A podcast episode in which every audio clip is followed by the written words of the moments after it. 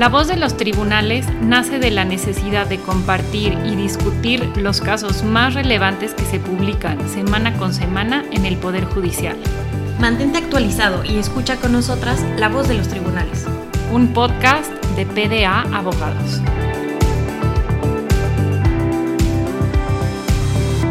Hola, soy Denise Tron. Y yo Mariana Ruiz. En este episodio les vamos a platicar de la defraudación fiscal y del delito de narcomenudeo. También vamos a platicarles de derecho migratorio y del derecho de las personas a eliminar el apellido de uno de los padres del acta de nacimiento. La primer tesis es de la defraudación fiscal equiparada. Y la primera sala de la Suprema Corte confirmó que este delito no viola el principio de exacta aplicación de la ley penal. Y se pronunció específicamente cuando se comete por declarar deducciones falsas o ingresos menores a los que realmente obtuvo el contribuyente. En este asunto se planteó que el artículo violaba el principio de exacta aplicación de la ley porque no establecía de manera expresa a qué declaraciones se refería o los plazos de la presentación. Y lo que dijo la primera sala es que estos aspectos o elementos están definidos ya en la legislación fiscal y no que estar previstos de manera expresa en la definición del tipo penal. Y ahora entramos a un criterio en materia penal. Este criterio es relativo al estándar probatorio que debe de analizarse por parte del juez a la hora de dictar el auto de vinculación a proceso.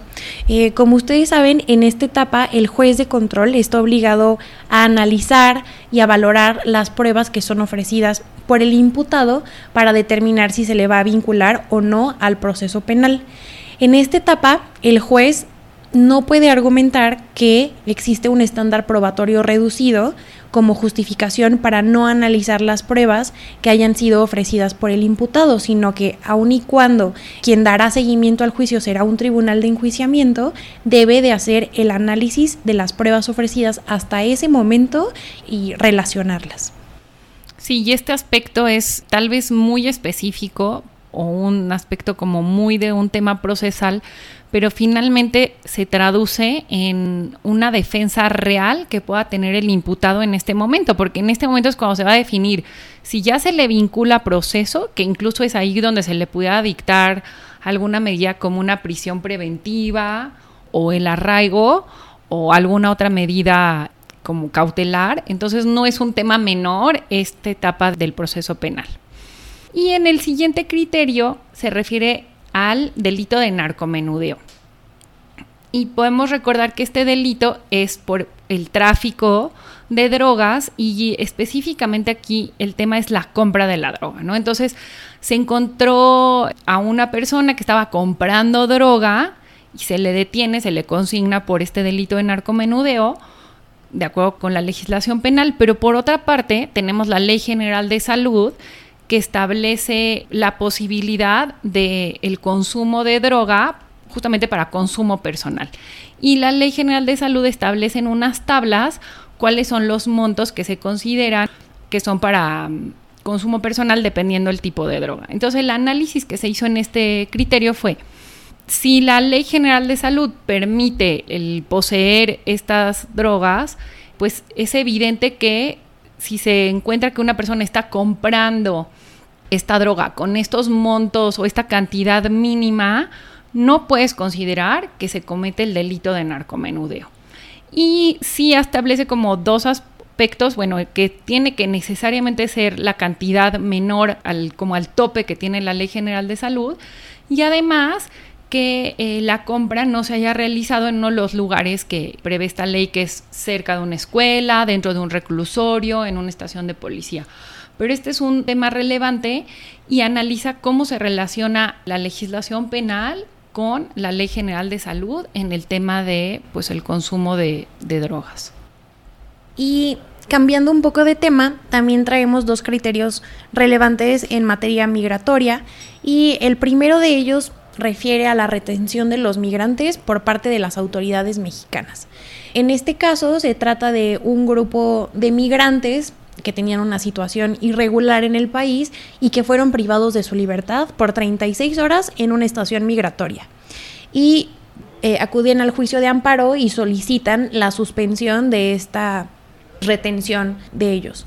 Y lo que se resuelve en un tribunal es que cuando la detención que se está realizando por parte del Instituto Nacional de Migración en una estación migratoria no está relacionada con un delito, se debe de conceder la suspensión de oficio y de plano para que estas personas sean puestas en libertad. Aquí es muy interesante porque en el criterio se hace un análisis respecto del principio de excepcionalidad, que es decir, que por excepción o debe de ser como el último elemento que se logre sea detener por el ingreso irregular, sino que pues la regla general debe ser llevar todo este proceso en libertad siempre y cuando se cumplan con determinados requisitos previstos por la ley de la materia. Y la otra cara de la moneda es respecto a las personas que se dedican al tráfico de personas, que son quienes transportan a los migrantes, quienes pues hasta en algunos casos abusan de ellos y por eso la legislación prevé el delito de tráfico de personas indocumentadas.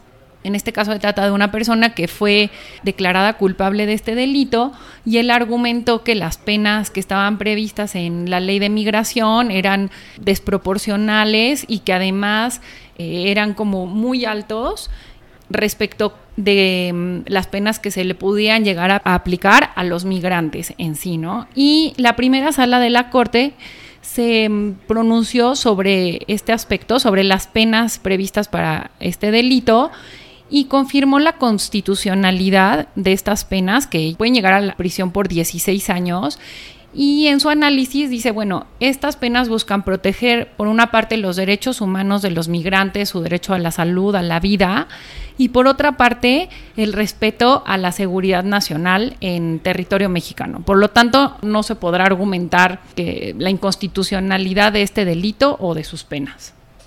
Sí, la verdad es que, como tú dices, Denise, es la otra cara de la moneda debido a que pues los migrantes están en una situación de extrema vulnerabilidad en la que pues obviamente tienen que verse penalizadas las personas que están traficando con ellos y que los están movilizando, pero también obteniendo un lucro, ¿no? Que eso es otra de las partes relevantes.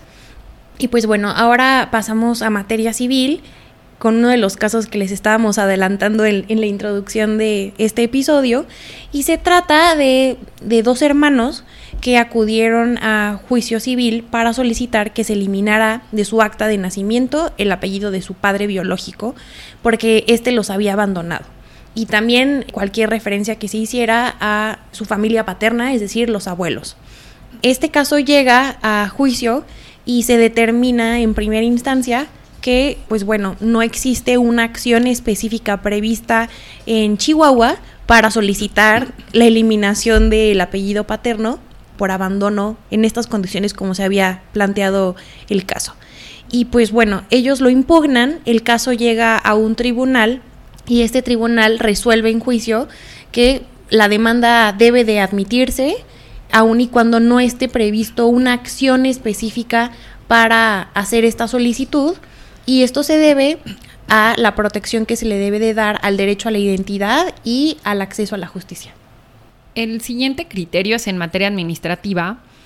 Se refiere a la reconsideración administrativa que está prevista en el Código Fiscal y este medio que está previsto se utiliza cuando el contribuyente no se defendió en tiempo, ya sea de a través del recurso administrativo o del juicio de nulidad. Entonces, el código dice, bueno, aquí es como tu última oportunidad para poder defenderte y se le solicita al mismo SAT que analice nuevamente una resolución que él dictó. ¿no? Por ejemplo, una resolución en la que se determina un crédito fiscal.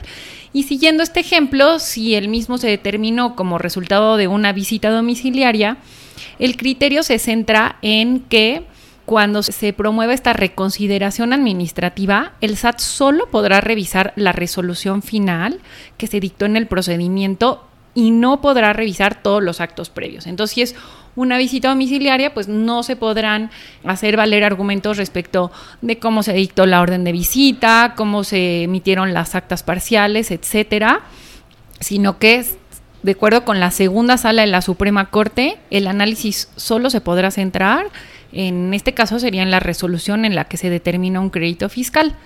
Sobre este tema, ya la misma segunda sala, en 2021, resolvió que en este procedimiento el contribuyente no puede aportar pruebas, sino que solamente se analizará por parte del SAT de acuerdo con los aspectos que ya se hicieron valer, en este caso, por ejemplo, en la visita domiciliaria. Entonces, vemos cómo se va acotando eh, la posibilidad de defensa cuando ya se llega a esta reconsideración administrativa. Y ahora pasamos a nuestro último criterio.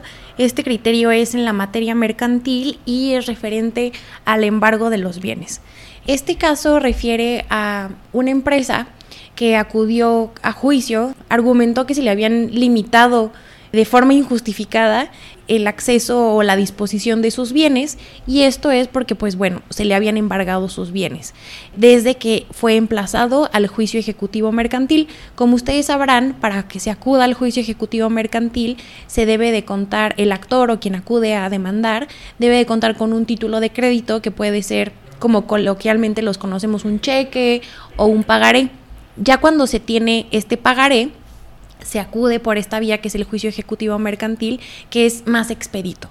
Entonces, lo que se analiza en este caso y que la primera sala validó es que desde que se hace el emplazamiento al juicio ejecutivo mercantil, cuando se cuenta con este cheque o pagaré, se puede solicitar que se realice el embargo de los bienes del demandado. Y esto es de lo que se dolía la empresa que acudió a juicio, pero finalmente en este caso la primera sala validó este derecho de que se realice el embargo de los bienes del demandado desde que se le emplaza al juicio siempre y cuando ya se le haya requerido de forma previa al deudor el pago y no lo haya no lo haya efectuado o bien cuando los bienes otorgados no hayan sido suficientes como para garantizar la deuda. Pues Mariana, muchas gracias por poder estar juntas en este programa. Ahora sí hicimos un gran esfuerzo por hacerlo más corto. Nos encantaría saber si les gustó más este formato. Nosotros como que queremos platicar y platicar, pero también creemos que la idea de este podcast es que en unos cuantos minutos ustedes puedan estar al día en los criterios del Poder Judicial. Sí, de acuerdo, cambiamos un poquito la dinámica, esperemos que les guste y por favor mándenos sus comentarios al correo que está en la descripción del podcast. Cualquier cosa los vamos a estar leyendo y pues nos vemos el próximo viernes. Muchas gracias. Bye.